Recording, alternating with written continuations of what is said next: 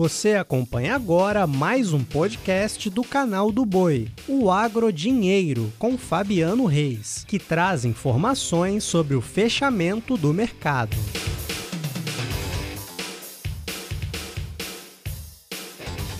Podcast Agro Dinheiro no ar a partir de agora, desta segunda-feira, 28 de fevereiro.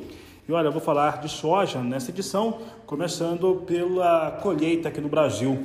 Na manhã desta segunda-feira, a consultoria AG Rural divulgou os números para a colheita até a última quinta-feira, 24 de fevereiro. E os resultados são de 44% da área cultivada com soja no país já colhida, um avanço de 11 pontos percentuais frente ao que acontecia uma semana antes e também 25% no mesmo período do ano passado. Significa que vem bem mais elevada essa colheita de soja, mais rápida do que no último ano.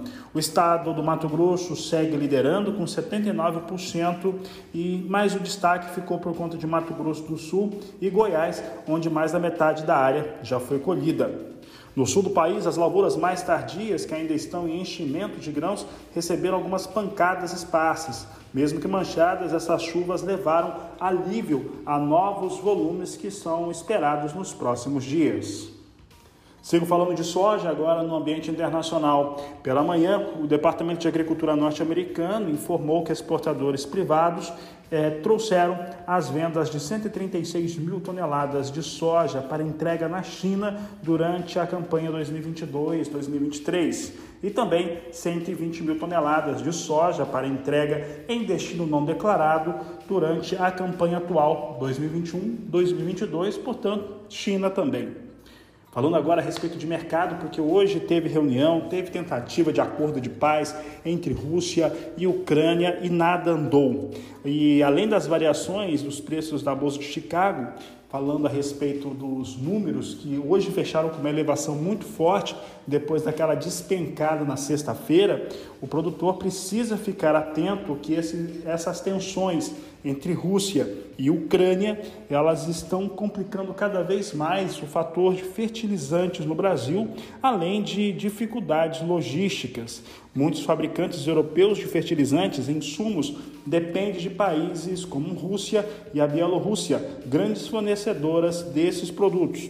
O produtor rural precisa ficar atento e tentar fechar a sua aquisição de insumos, já que a disponibilidade deve ficar mesmo prejudicada. Se você quiser saber mais sobre esse assunto, acesse o portal sba1.com ou ainda o canal do Boi nas redes sociais, no YouTube principalmente. Lá eu realizei duas entrevistas, uma com o analista da Agriinvest, o Jefferson de Souza, e outra com o analista Marcelo Melo da Stonex. Eles são especialistas na área de fertilizantes e comentam essas questões, mas é certo, encarecimento é inevitável.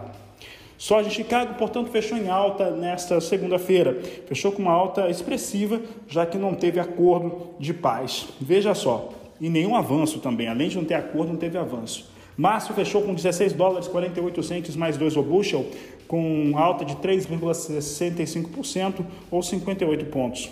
Maio, 16 dólares 38 centes mais 6 o bushel, com alta de 3,42%. Julho, 16 dólares 20 centes mais 2 o bushel, alta de 2,99%. E agosto, 15 dólares 77 centes mais 4 por bushel, com alta de 2,69%. Com essas informações, eu vou encerrando esta edição do podcast Agro Dinheiro. Desejo a todos uma ótima tarde, um grande abraço e até amanhã. O Agro Dinheiro pode ser acompanhado também na programação do canal do Boi e em nosso portal, o sba1.com. Até a próxima!